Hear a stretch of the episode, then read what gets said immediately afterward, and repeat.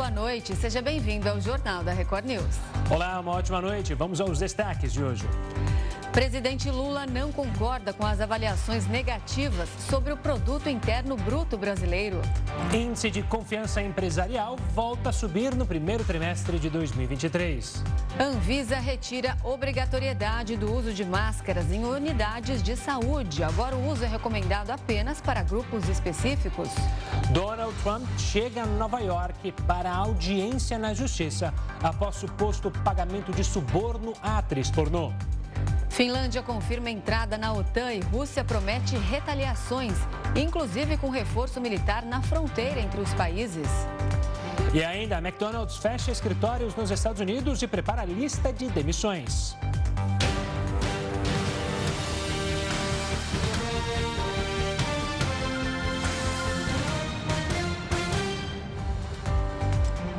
O presidente Luiz Inácio Lula da Silva afirmou que não concorda com as avaliações negativas sobre o produto interno brasileiro.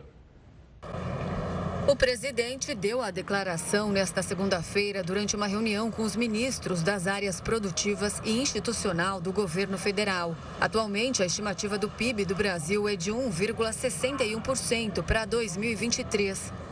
Eu estou convencido que uh, o país vai dar um salto de qualidade.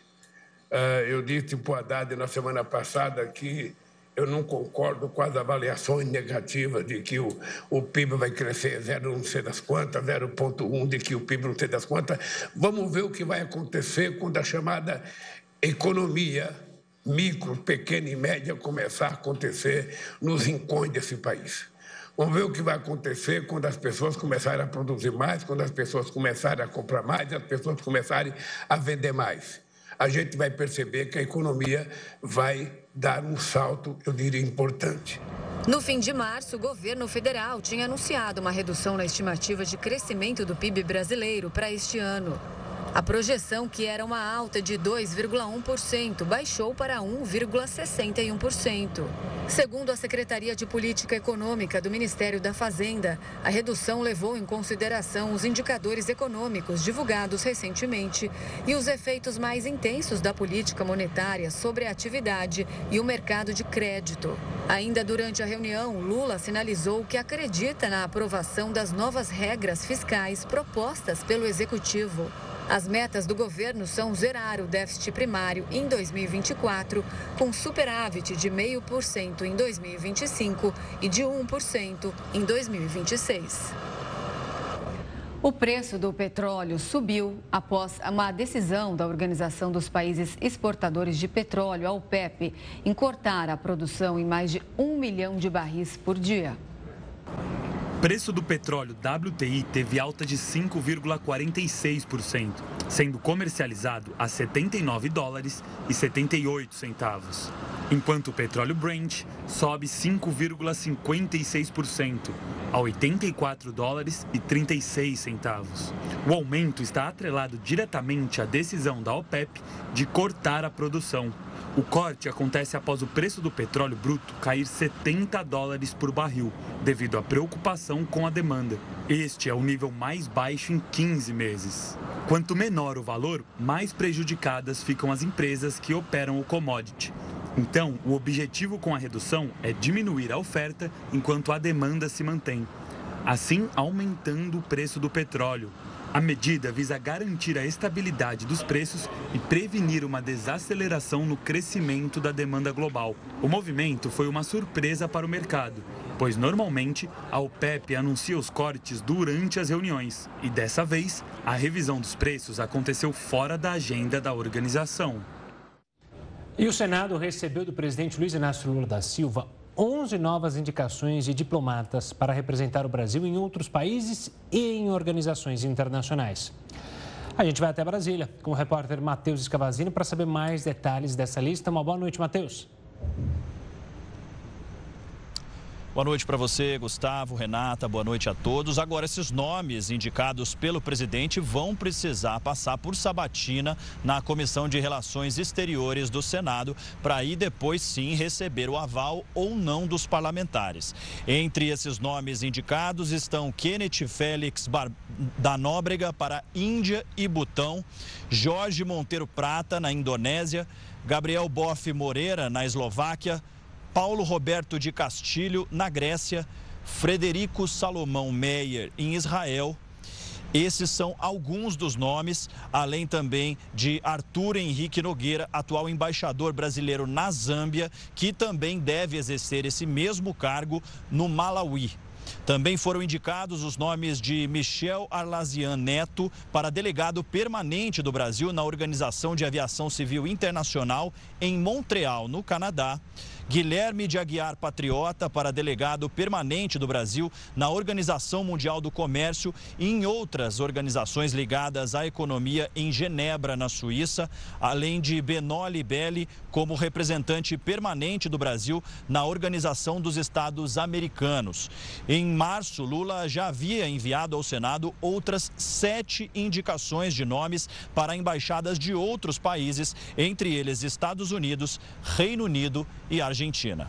Renata, Gustavo. Matheus Escavazini falando com a gente ao vivo direto de Brasília. Obrigada pelas suas informações. Boa noite, Matheus. E agora uma boa notícia para a economia. O índice de confiança empresarial voltou a subir no primeiro trimestre de 2023. O índice subiu 0,2 pontos, de acordo com os dados divulgados hoje pela Fundação Getúlio Vargas. O resultado interrompe a sequência de cinco quedas consecutivas. Vale lembrar que em março, os índices de confiança dos serviços, indústria e comércio também subiram, enquanto a confiança da construção ficou estável. No caso da indústria, houve avanço apenas nas expectativas para os próximos meses, enquanto nos serviços, houve melhora dos indicadores nos dois horizontes de tempo. A alta da confiança em março foi determinada pela melhora das expectativas em relação aos meses seguintes. O índice da situação atual empresarial subiu um ponto, para 90,9 pontos, e o índice de expectativas avançou 5,1 pontos, para 93 pontos, maior nível desde outubro de 2022. Com o resultado, as expectativas superaram o otimismo com a situação atual pela primeira vez desde março de 2022.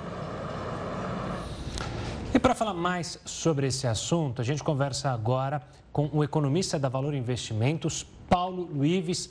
Paulo, uma ótima noite, obrigado pela participação aqui conosco no Jornal da Record News. A gente viu na reportagem sobre a confiança no setor empresarial. Mas eu queria começar com um olhar no setor industrial. Porque se a gente olhar a contração nesse setor da indústria, cresceu entre no mês de março. É justamente aquele que mais sofre com uma economia estável e é onde estão os melhores empregos, mais capacitados. Há uma preocupação no setor industrial justamente com esse momento da economia brasileira? Boa noite. É, até entrando diretamente na resposta, eu acho que sim. É, e aí é importante a gente diferenciar é, o que são indicadores antecedentes e o que são indicadores também de tendência. Né? Quando a gente olha, por exemplo, é, para indicadores de confiança, a gente está olhando muito é, do que está sendo observado daqui para frente, né? tanto na indústria quanto também quando você olha no setor de serviços. E sim, é, passado é, eleição né, e, e algumas incertezas que a gente tinha, por exemplo, como a questão da regra fiscal, é, o, o, ambiente começa a ficar um pouco melhor e, e trazendo mais previsibilidade especialmente uh, para o setor produtivo, né? quando a gente olha para as empresas em si, quando a gente olha para as decisões de investimento e, e, e, olhando do lado da indústria, a gente viu que, uh, apesar de a gente ter uma confiança melhorando, né? Uh, os dados ainda de, de, PMI, por exemplo, que é o índice gerente de compras, eles ainda apresentam uma contração, ou seja, com base no que a gente está vendo, por exemplo, na demanda né? e, e até mesmo do quanto está sendo destinado para produção ou até mesmo a atividade mesmo da indústria, né, quanto que está sendo contratado, né, a gente ainda vê uma certa retração.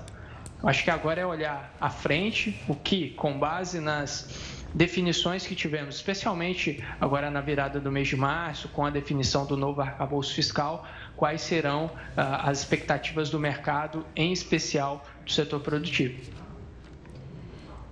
Paulo, em médias móveis trimestrais, aí, é, esse indicador agora interrompeu uma queda, cinco quedas seguidas consecutivas. A que se deve, então, a esse aumento de confiança?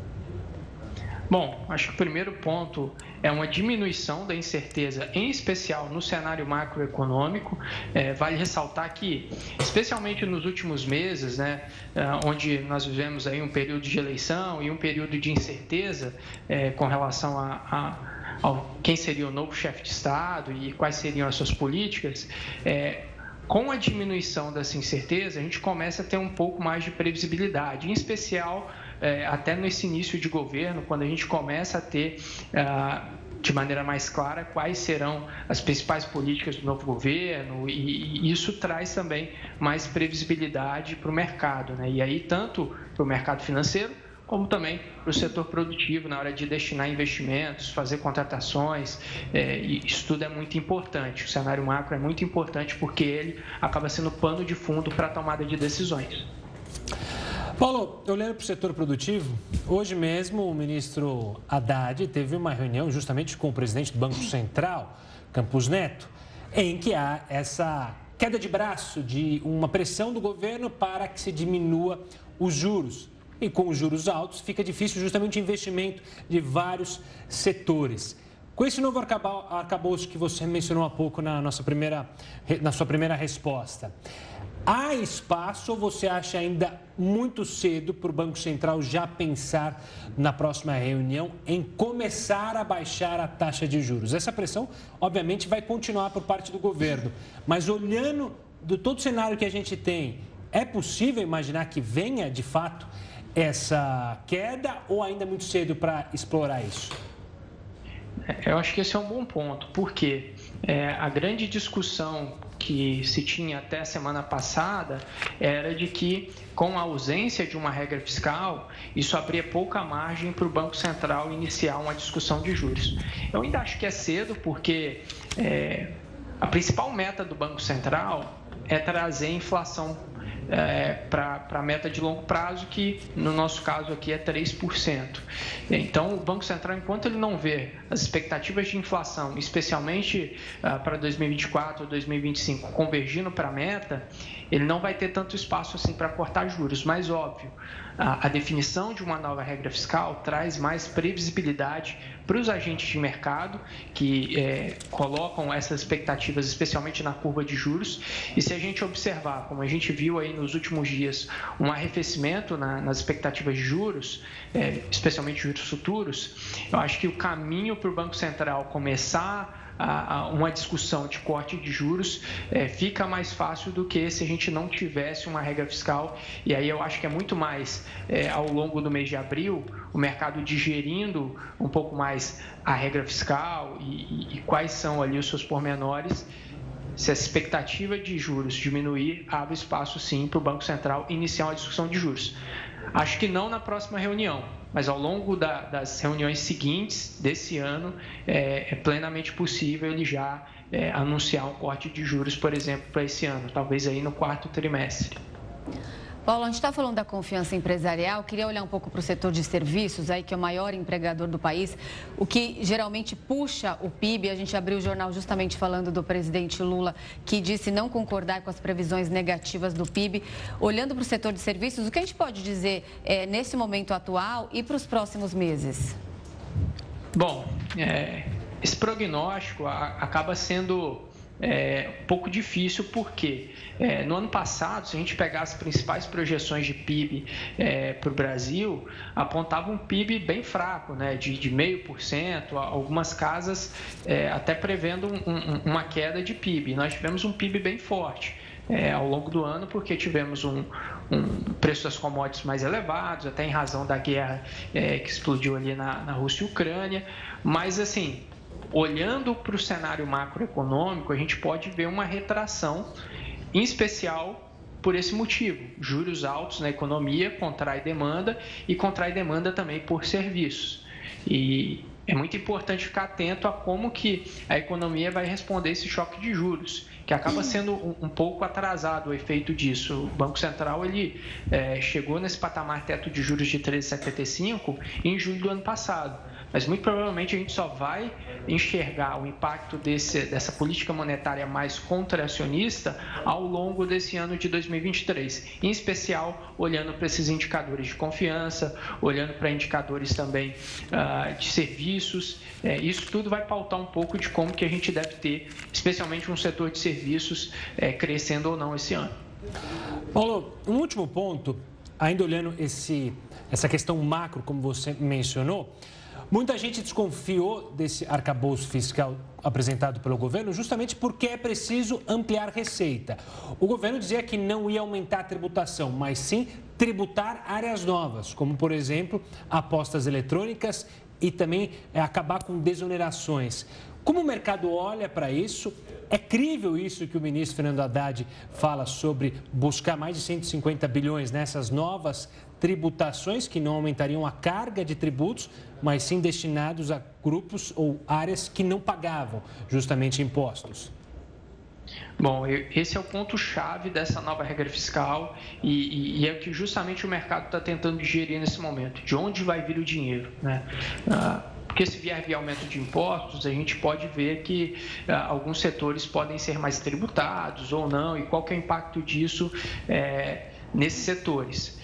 É, até o momento, o, o, governo tem sinalizado de que não vai vir via aumento de carga tributária, ele vai justamente tributar áreas mais específicas e, e eu acho que o, o, que o mercado, ao longo desse mês, deve buscar entender melhor e até mesmo o governo dando sinalizações mais claras, é, como que vai ser a execução disso. Porque se for realmente executável e, e ele conseguir, é um ponto positivo, porque hoje o país já tem uma carga tributária muito elevada, a gente tem problemas de produtividade por isso, para atrair também fluxo estrangeiro, de investimento estrangeiro, e assim, um aumento de tributação para sanar problema fiscal ajuda, mas você acaba do outro lado é, prejudicando, por exemplo, a produtividade.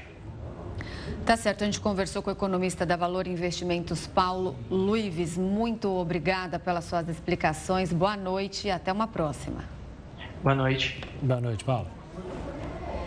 E o Brasil perdeu 345 bilhões de reais em 2022 por causa da pirataria, segundo o anuário da Associação Brasileira de Combate à Falsificação.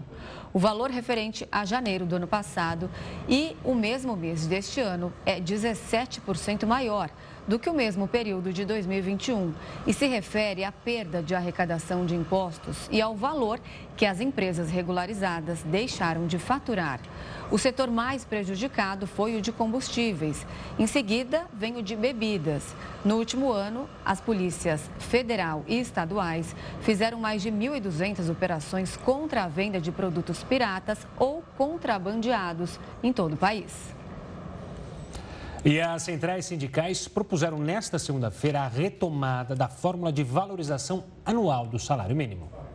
Pela proposta, nos próximos três anos, o salário mínimo seria reajustado em mais 2,4% ao ano além da inflação do período medida pelo Índice Nacional de Preços ao Consumidor e da variação do produto interno bruto. Esse índice adicional seria destinado à recuperação das perdas provocadas pela não aplicação da regra de reajuste entre 2020 e 2022. Isso porque até 2019 o salário mínimo era corrigido pela soma do INPC, a variação do PIB nos dois anos anteriores. Nesta segunda-feira, essa proposta foi encaminhada pelos presidentes das centrais ao grupo de trabalho instituído pelo governo federal para desenho da nova política de valorização do salário mínimo. A proposta das centrais prevê ainda a adoção, a partir de 2027, de um piso para aumento real do salário mínimo de 2,4% ao ano. Esse patamar vigoraria até 2053, sendo revisto a cada década. Segundo as centrais, essa seria uma maneira de impedir a desvalorização do salário mínimo, por exemplo, em caso de PIB negativo ou de baixo crescimento econômico. O Ministério das Comunicações autorizou os Correios a aumentarem as tarifas para envios de cartas e telegramas nacionais e também internacionais em 5,5%, e isso a partir de hoje já. Esse é um assunto para o Heródoto Barbeiro. Heródoto, boa noite. Como fica agora então para quem quer enviar uma carta ou um telegrama, hein? Renata, a primeira coisa é o seguinte, tem que ler o Diário Oficial. Se a gente não lê o Diário Oficial, a gente não sabe quanto aumentou, quanto é que a gente vai pagar por uma carta ou um telegrama. Então, tem que ter no Diário Oficial? Tem. Agora, a pergunta que não quer calar é o seguinte: por que, que a Petrobras, quando aumenta o preço do combustível, não publica no Diário Oficial? Por que, que eles não dizem lá que vai aumentar o preço da gasolina do diesel e o Correio é obrigado a colocar no Diário Oficial? A diferença para o nosso público entender é o seguinte: o Correio é uma empresa estatal. O que quer dizer isso? O capital do Correio é 100% do governo federal. Mas a Petrobras, uma estatal? Não. Eu já tenho explicado aqui que a Petrobras é uma empresa de capital misto. Portanto, ela não precisa, ela está no mercado, ela é uma SA e ela pode, então, simplesmente aumentar o preço e você compra se puder. Agora, o Correio, ele, de fato, Renata, ele, ele, ele praticamente corrigiu a inflação. Mas detalhe interessante é o seguinte: quem será que manda a carta hoje no Brasil? Quem é que será que manda telegrama? Aliás, eu estive vendo o seguinte: uma carta hoje, já com a correção, ela vai custar, ela custa R$ 2,50. Isso é uma carta bem levinha. Tá? É, e nem tem selo mais. Eles colocam agora aquele um carry code ali e, e, e paga por ali. Mas se por acaso ela for ficando mais pesada, um livro, por exemplo, que eu às vezes mando um livro de presente, aí custa R$ 13,50 para poder mandar um livro de presente pelo correio. Já se você quiser mandar um telegrama, um telegrama custa, de, começa mais baratinho, R$ 10,20. Agora é o seguinte, se existe o e-mail, se existe o Zap Zap, se existem as redes sociais, por que, que eu vou mandar um telegrama, né? É, ainda ir lá no correio para passar um telegrama? Provavelmente pouca gente faz isso. Esse prédio aí que a gente está mostrando, é o prédio do Correio, que fica na região central de São Paulo. Aliás, é um prédio muito antigo muito bacana. Aí chama Praça do Correio. Mas um detalhe interessante é o seguinte: então, está ah, definhando, né? o Correio, então, praticamente não vende nada. Mas se você for numa loja de, do Correio, tem uma perto da minha casa, geralmente tem fila na porta. Então, tem dois tipos de loja: tem aquelas que são de franqueados e aquelas do Correio. Agora, o que, que o pessoal vai fazer lá? vai enviar pacote. Hoje, o grande negócio do correio é enviar pacote. Aí ele concorre no mercado. Então, por exemplo, você manda pelo correio, pode mandar pela DHL, pode mandar pela FedEx, ou quando você compra, ela chega diretamente pelo Mercado Livre, Mercado Pago por aí fora. Então, o correio está competindo nessa, nessa direção. E com isso, até que ele está saindo relativamente bem. Vamos lembrar o seguinte: o ano passado foi o ano em que o Correio saiu do déficit, teve um escândalo danado lá, mexeram com o fundo lá, o Postales, o fundo dos funcionários. Os funcionários estão pagando até hoje, porque quebraram o fundo, mas o Correio em si, ele deu lucro ano passado. Esse ano ele está funcionando bem, vamos ver se as coisas continuam dessa forma. Todo caso, é, se vocês quiserem mandar uma cartinha, agora vocês vão pagar uma graninha um pouquinho maior azar das pessoas que mandam cartinha para Papai Noel, porque essas ainda mandam bastante, as crianças, né, no final do ano, cartinha do Papai Noel. O nosso é, editor-chefe, o César, ele que é um cara romântico, ele diz que ainda há muitas cartas de amor. Eu desconfio, desconfio. Eu acho que carta e telegrama é coisa de banco e órgão público que manda ali documento oficial para você, ou é cobrança, ou é extrato que está no negativo. Aí eu nem abro essas cartas, mando nem entregar lá em casa. Mas só esse para mandar carta, né, Rota? Então, mas tem mais um detalhezinho também. Custa três reais para você mandar um cartão postal do exterior. Olha lá. Quando você vai viajar, você, Renata, tem alguém aí que vai para o Japão. Aí, tô sabendo, tô Japão, sabendo. Você está sabendo? Aí ele vai mandar um cartãozinho para a gente, né? um cartãozinho é, internacional, aí vai pagar três reais só. Cartão postal. Faz tanto tempo que eu não ouvia falar de cartão postal, só hoje quando fui olhar no Diário Oficial. Você estava falando aqui, eu estava lembrando justamente disso, que hum. quando você viajava, mandava cartão com aquela foto, do, é, o ponto turístico principal pra, do lugar que você ia. Vamos pedir, vamos, quem sabe a gente recebe um do Japão agora, né, Heródoto? Ah, quem sabe? Foi... Eu não sei, com essa modernidade é capaz dele mandar um zap zap. Pois é, cartão postal e selo tinha uma galera que, que guardava como relíquia, né? Infelizmente acho que acabou isso. Mas enfim, Heroto, quem sabe você ganha um cartão postal? A ver, a ver. Se você se comportar. Uma ótima Tchau, noite, gente. uma ótima Obrigado, semana. Valeu, Boa noite. Tchau. E olha, mudando de assunto, o número de casos de síndrome gripal dobraram desde o início do ano no Rio de Janeiro. A Secretaria Estadual de Saúde iniciou uma mobilização para ampliar o número de vagas e leitos nas unidades de saúde para pacientes em casos gripais. O repórter Marcos Marinho é quem traz mais informações a respeito diretamente do Rio de Janeiro. Uma boa noite, Marcos.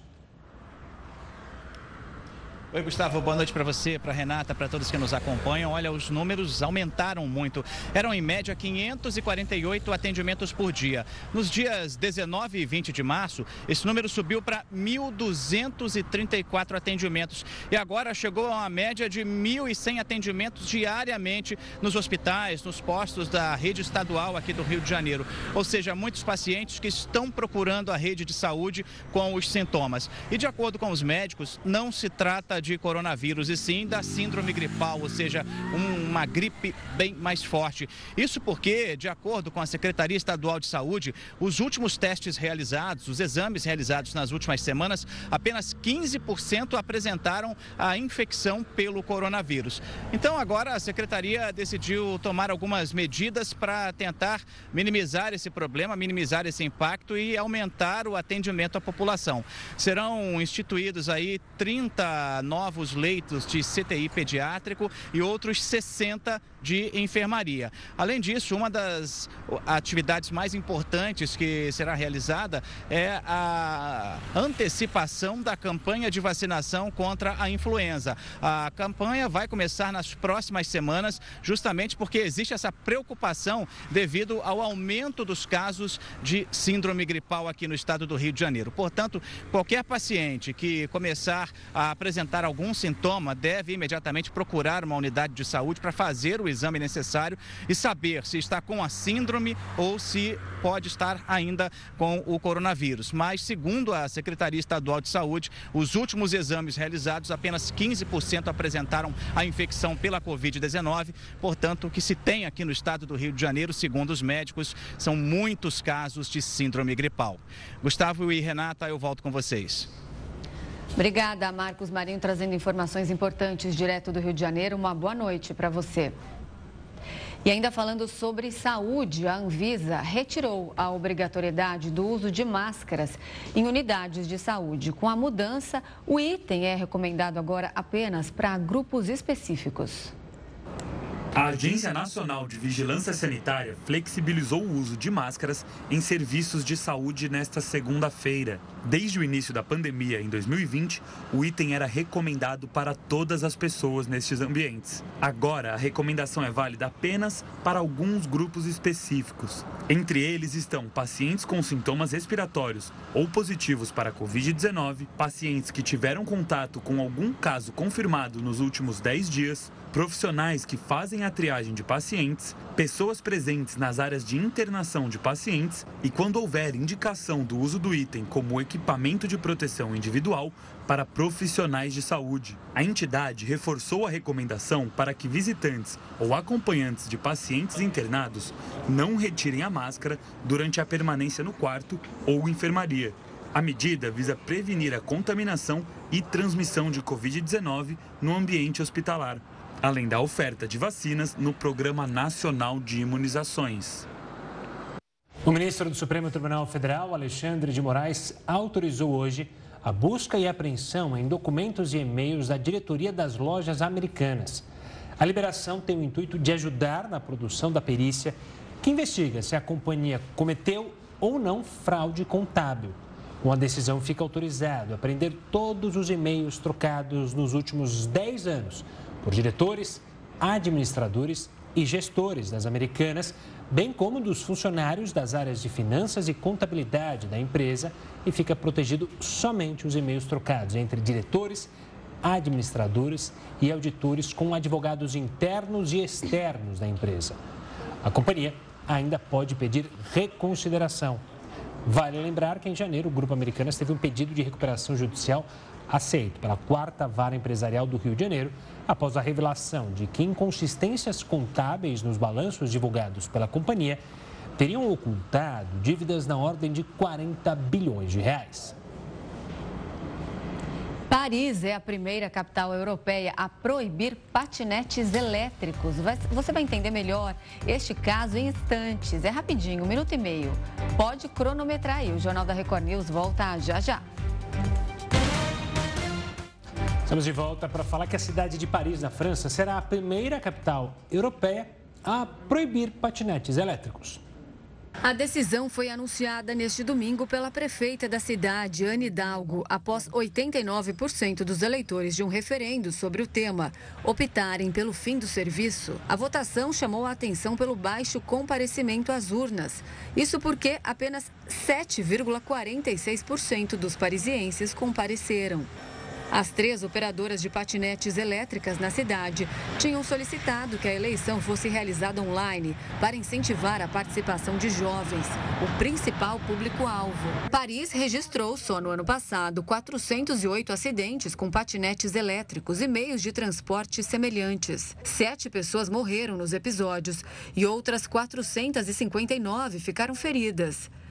Críticos do meio de transporte afirmam que é frequente ver os usuários desrespeitando as regras de trânsito, andando na contramão e atropelando pedestres nas calçadas. Os patinetes elétricos estão disponíveis em Paris desde 2018. A cidade foi uma das primeiras capitais europeias a liberar o meio de transporte para aluguel. E os sites educacionais criados pelos governos de São Paulo e Minas Gerais são acusados de enviar dados de estudantes para empresas. A revelação foi feita pela organização Human Rights Watch nesta segunda-feira. Os sites foram criados para dar apoio a estudantes durante a pandemia de Covid-19, enquanto as aulas presenciais estavam suspensas. A pesquisa ainda mostrou que os portais acompanharam os jovens mesmo fora do horário de aula. Os dados serão enviados para empresas especializadas em publicidade. As secretarias de Educação de São Paulo e Minas Gerais negaram a prática. E a Finlândia confirmou que amanhã entra oficialmente na OTAN. A adesão foi possível depois de negociações com a Turquia. O governo finlandês anunciou que a partir desta terça-feira será membro oficial da Aliança do Tratado do Atlântico Norte. O secretário-geral do Bloco Militar confirmou a adesão e disse que a decisão será importante para o país, para a aliança e também para a vizinha Suécia. Tomorrow we will um, welcome Finland uh, Amanhã daremos as boas-vindas à Finlândia como o 31º membro da OTAN, tornando a Finlândia mais segura e nossa aliança mais forte. Vamos hastear a bandeira finlandesa pela primeira vez aqui, na sede da OTAN. Será um bom dia para a segurança da Finlândia, para a segurança nórdica e para a OTAN como um todo. A Suécia também ficará mais segura como resultado. Sweden will also be uh, safer as a result. O processo de entrada da Finlândia na OTAN começou a ser debatido no ano passado. 29 membros já tinham aceitado o país na aliança. A entrada só foi possível após negociações com a Turquia, que foi a última nação a dar o aval. Ankara havia criado obstáculos contra a entrada da Finlândia, acusando os nórdicos de darem apoio a grupos que o governo turco considera terroristas. Ambos os países já estavam na organização como nações convidadas. A expectativa da OTAN é que Ankara avalie a entrada da Suécia para que o país se torne membro em breve. Nós vamos continuar a integração da Suécia. Vamos fazer o mais rápido possível e também vamos finalizar o processo formal de adesão. Os dois países decidiram fazer parte da aliança militar após a invasão da Rússia à Ucrânia. Uma das justificativas de Putin para entrar no país era impedir a expansão da OTAN. No ano passado, Moscou havia prometido retaliações caso os nórdicos entrassem para o bloco ocidental. Nesta segunda-feira, o Ministério de Relações Exteriores da Rússia já anunciou que vai fortalecer o potencial militar ao longo da fronteira com a Finlândia. E a gente está conectado agora com o Vitélio Brustolin, ele que é professor de Relações Internacionais da Universidade Federal Fluminense e também pesquisador de Harvard, para analisar o contexto e as possíveis consequências dessa adesão. Boa noite, professor. Bem-vindo mais uma vez ao Jornal da Record News. Bom, são ali cerca de 70 anos mantendo a neutralidade internacional. A gente pode dizer que foi exclusivamente a guerra, a invasão russa à Ucrânia, que fez a Finlândia querer entrar para a aliança militar agora? Boa noite, Renata, Gustavo, boa noite a todos. Sim, foi a guerra. Antes da guerra, o percentual da população da Finlândia e da Suécia, quando consultados sobre a adesão à OTAN, não passava de 25% nos dois países. O percentual de pessoas na Finlândia, depois da agressão russa à Ucrânia, que apoiaram o ingresso na OTAN, ultrapassou 80%. Isso se refletiu também no parlamento desses países. É, Renata, dentro da área de estudos estratégicos, a gente tem é, como grande autor o Clausewitz, que é um general prussiano o Clausewitz ele escreveu que a guerra é uma continuação da política por outros meios. O que, que isso significa? Significa que você tenta negociar diplomaticamente uma situação política, a manutenção, a alteração do status quo. No caso aqui, o que o Putin alegava no início da guerra é que ele queria afastar a OTAN do seu território. Então, o que ele queria politicamente era isso. E se você não consegue negociar isso diplomaticamente, você pode usar a força. Usar a força é a guerra. Então, a guerra é um instrumento dos estados para atingir um determinado objetivo político. Nesse momento em que a Finlândia, que foi neutra por 77 anos, quase 78 anos, é, a última vez que ela travou uma guerra foi justamente contra a Rússia em 1945. Teve duas guerras ali: a, a Guerra de Inverno de 39 e a Guerra da Continuação, que foi até 1945. Quando Stalin é, tirou as tropas da Finlândia, ele levou 11% do território da Finlândia, mas a Finlândia manteve a soberania. Nesse momento, o que a gente está percebendo é uma derrota política do Putin nessa guerra. E essa derrota ela pode ficar maior se a Suécia, país vizinho da Finlândia, ingressar na OTAN, porque aí são controlados os estreitos do Mar Báltico e isso prejudica a circulação da frota russa, Renata. Professor, uma ótima noite. É sempre um prazer conversar com você. É, o senhor fala em derrota, né? Mas chama atenção porque sempre analisaram o Putin como um belíssimo estrategista. É difícil imaginar que ele não pudesse imaginar, perdão com o trocadilho, que isso iria acontecer, ou seja, ao invadir a Ucrânia, haveria uma retaliação e uma preocupação desses países que estão próximos à Rússia. Você acredita que foi ingenuidade de Putin ou de fato há algo a mais aí nessa negociação? O interesse dele era geopolítico ali naquele trecho, mesmo sabendo que poderia ter essa dificuldade ali na saída dos mares bálticos, como você mencionou? Não, o que acontece é que o Putin queria uma guerra muito rápida na Ucrânia. Se ele tivesse conseguido o que ele queria, que era a soberania da Ucrânia muito rapidamente, não ia dar tempo dos países, do, do restante dos países do mundo, ajudar a Ucrânia, nem aplicar muitas sanções à Rússia. Ele teria conseguido derrubar o Zelensky, tomar Kiev, e aí o exército dele ficaria de prontidão para qualquer outro movimento que acontecesse, da Finlândia ou da Suécia, por exemplo, para ir até esses locais e usar a força. Porque nesse momento, Gustavo, o Putin não pode lutar em duas frentes. O exército dele está atolado na Ucrânia. Faz oito meses que não avança. Faz oito meses que tenta tomar Bakhmut. Então, o que acontece? Ele não tem muito o que fazer. Se ele pudesse, ele faria alguma coisa. Quando foi anunciado no ano passado que a Finlândia e a Suécia pediram para aderir à OTAN, o Putin começou a, a, fazer ataques cibernéticos contra esses países. Foi o que deu para fazer. O exército dele está todo ocupado na Ucrânia. O que acontece então é isso: a, a estratégia é, da Rússia era ganhar muito rapidamente na Ucrânia. Como isso não aconteceu? Esses dois países, a, Suécia e a Finlândia, aproveitaram para pedir adesão à OTAN. Inclusive, os dois pediram juntos a adesão à União Europeia em 1995. Então, e veja, a, se a Finlândia é neutra há quase 78 anos, a Suécia é neutra há mais de 200 anos. Então, esse é realmente um efeito contrário. E aqui tem uma coisa que a gente precisa deixar clara uma coisa é uma vitória militar, especialmente uma vitória militar concentrada. Né? Nesse momento, as forças russas ocupam um pedaço da Ucrânia que tem uma profundidade de 50 a 100 quilômetros. É, outra coisa é essa vitória militar se reverter num resultado político que o país deseja.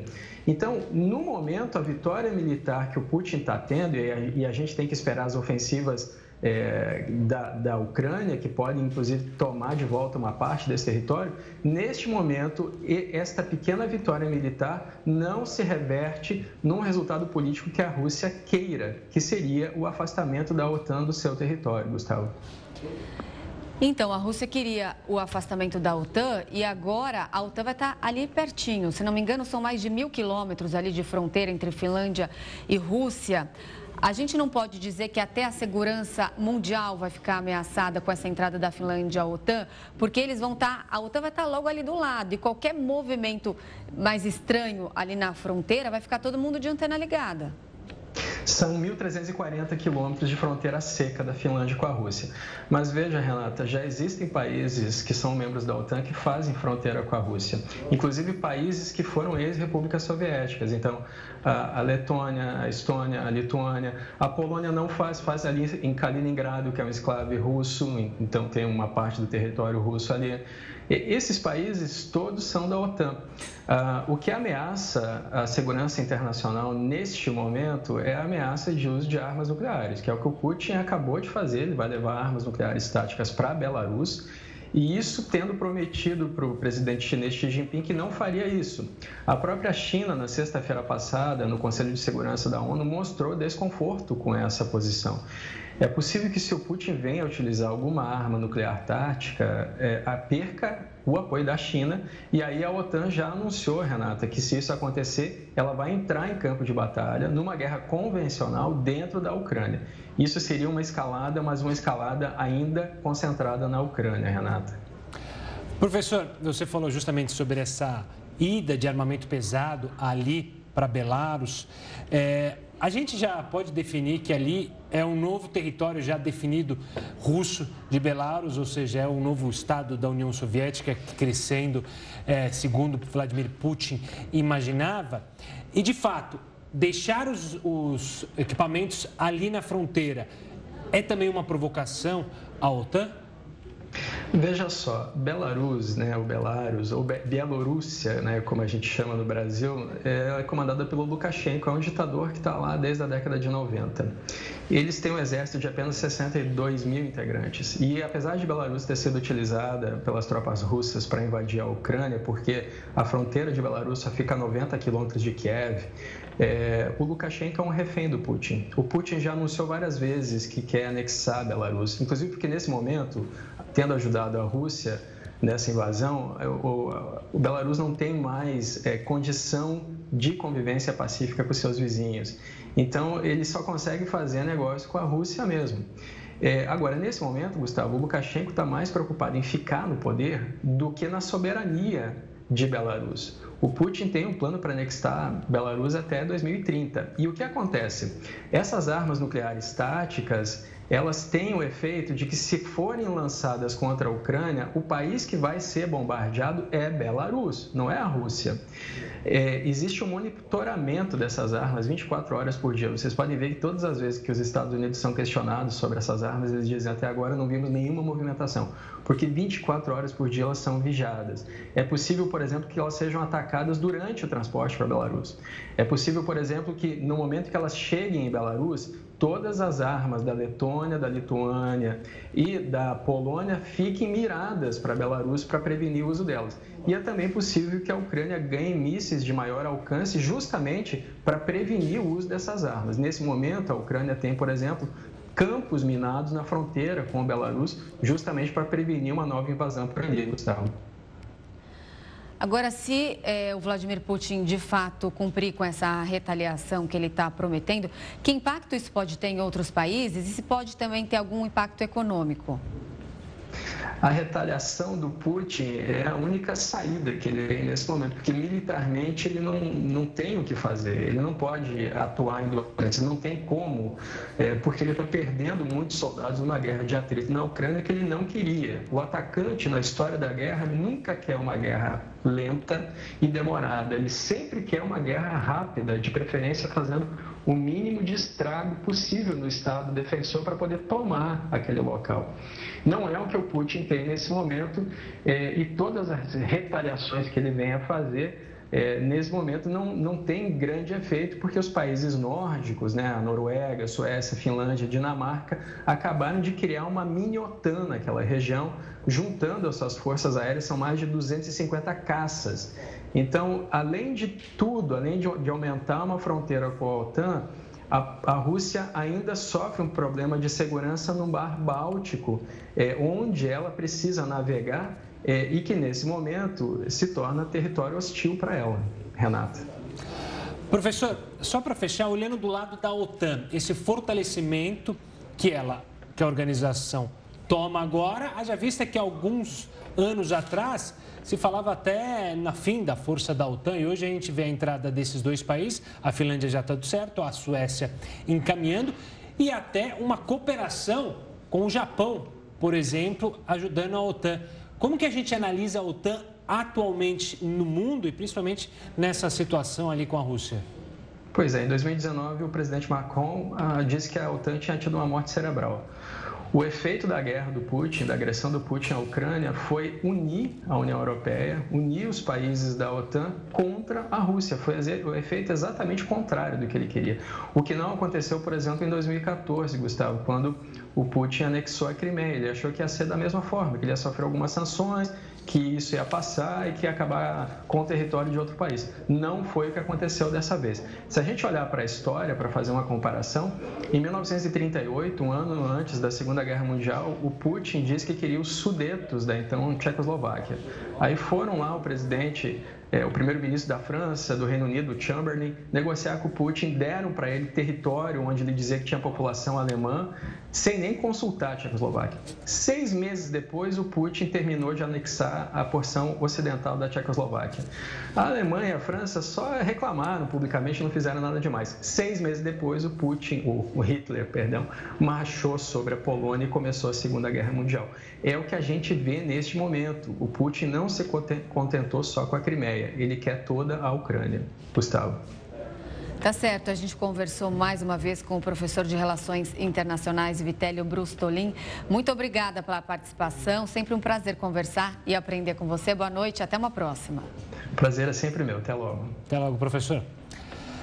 Ainda no cenário internacional, o McDonald's decidiu fechar temporariamente escritórios nos Estados Unidos nesta semana e também prepara demissões. Segundo o Wall Street Journal, o plano de demissões da rede faz parte de uma reestruturação mais ampla da empresa. Funcionários em regiões fora dos Estados Unidos receberam um e-mail recomendando o trabalho remoto até a próxima quarta-feira. O McDonald's ainda não informou quantos funcionários serão cortados. Gases distribuidores da camada de ozônio atingem níveis recordes em todo o mundo no ano de 2020. A gente vai explicar isso já já aqui no Jornal da Record News. De volta com o Jornal da Record News, você vai ver que cinco gases destruidores da camada de ozônio atingiram níveis recordes em todo o mundo no ano de 2020. O resultado veio mesmo após três décadas da assinatura do Acordo Internacional para eliminar gradualmente o uso e a dispersão de substâncias do tipo. De acordo com um estudo publicado na revista Nature Geoscience, a quantidade desses cinco gases na atmosfera aumentou significativamente entre 2010 e 2020. A dispersão desses poluentes podem agravar ainda mais o aumento das temperaturas no planeta. E o marco do saneamento básico, que regula o setor no Brasil, passará por uma revisão. Um decreto com as mudanças deve ser apresentado esta semana pelo governo. Aprovado pelo Congresso em 2020, o novo marco legal do saneamento fomentou a atuação da iniciativa privada na oferta do serviço à população. O estímulo à participação de empresas particulares tinha o objetivo de cumprir uma meta definida pelo próprio marco ter 99% das casas com acesso à água potável e 90% com coleta de esgoto até 2033. Após três anos, a regulação do setor voltou a ser discutida no atual governo, que quer alterar as leis sobre o tema. O foco é destravar os investimentos por meio do estímulo às parcerias público-privadas.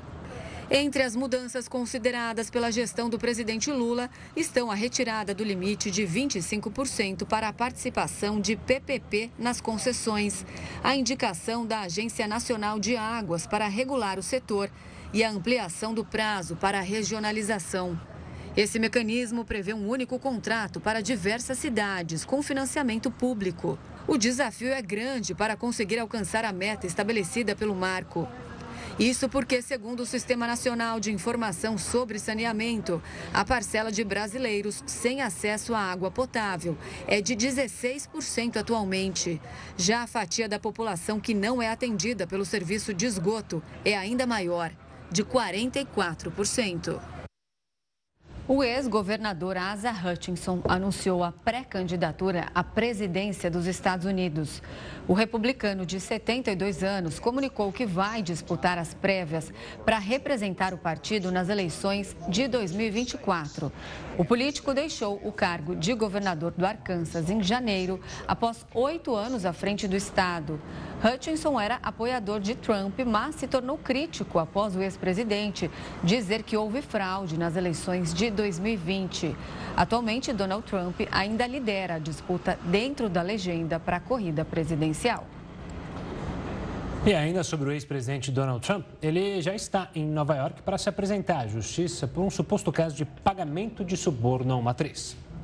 O republicano Donald Trump viajou da Flórida para Nova York em um avião particular para uma audiência marcada para esta terça-feira. Por causa da chegada do ex-presidente à cidade, a polícia reforçou a segurança para evitar confrontos com apoiadores. Na frente da Trump Tower, manifestantes se reuniram para apoiar o republicano. Policiais também ficaram próximos ao edifício fundado pelo empresário. O prefeito de Nova York foi a público para dizer que não iria tolerar atos violentos na cidade. Não iremos permitir violência ou vandalismo de qualquer tipo.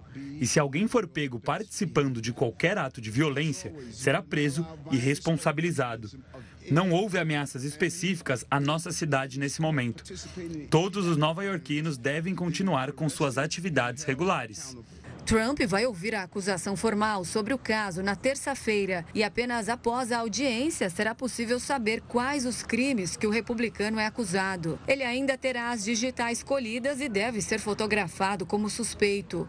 O empresário vai ser o primeiro ex-presidente da história dos Estados Unidos a se tornar réu por um caso criminal. O grande júri de Manhattan indiciou o ex-presidente pelo suposto pagamento de 130 mil dólares pelo silêncio da atriz Stormy Daniels durante a campanha de 2016. Ela teria recebido a quantia para não revelar um caso extraconjugal dos dois. Donald Trump nega o encontro com a atriz e diz que a investigação é uma perseguição política contra contra a sua campanha presidencial para 2024. NASA anuncia o nome dos quatro astronautas que se tornarão os primeiros humanos a viajar até as imediações da Lua no século 21. É o que você vai ver daqui a pouco. O Jornal da Record News volta em instantes. Estamos de volta. O balão chinês que sobrevoou os Estados Unidos em fevereiro conseguiu coletar informações secretas em bases militares norte-americanas. A informação foi divulgada por membros do alto escalão de Washington. Segundo as fontes, o governo norte-americano tentou bloquear o envio dessas informações, mas não conseguiu. Isso porque o balão tinha uma espécie de radar que indicava a coleta de dados e os enviava diretamente a uma base militar. Apesar das falas, o Pentágono disse que não pode confirmar que qualquer transmissão de dados tenha acontecido. E a NASA anunciou nesta segunda-feira o nome dos quatro astronautas que se tornarão os primeiros humanos a viajar até as imediações da Lua no século 21. A tripulação será diferente dessa vez das que conduziram as missões lunares Apollo nos anos 1960 e 1970. Na época, todos eram homens americanos e brancos.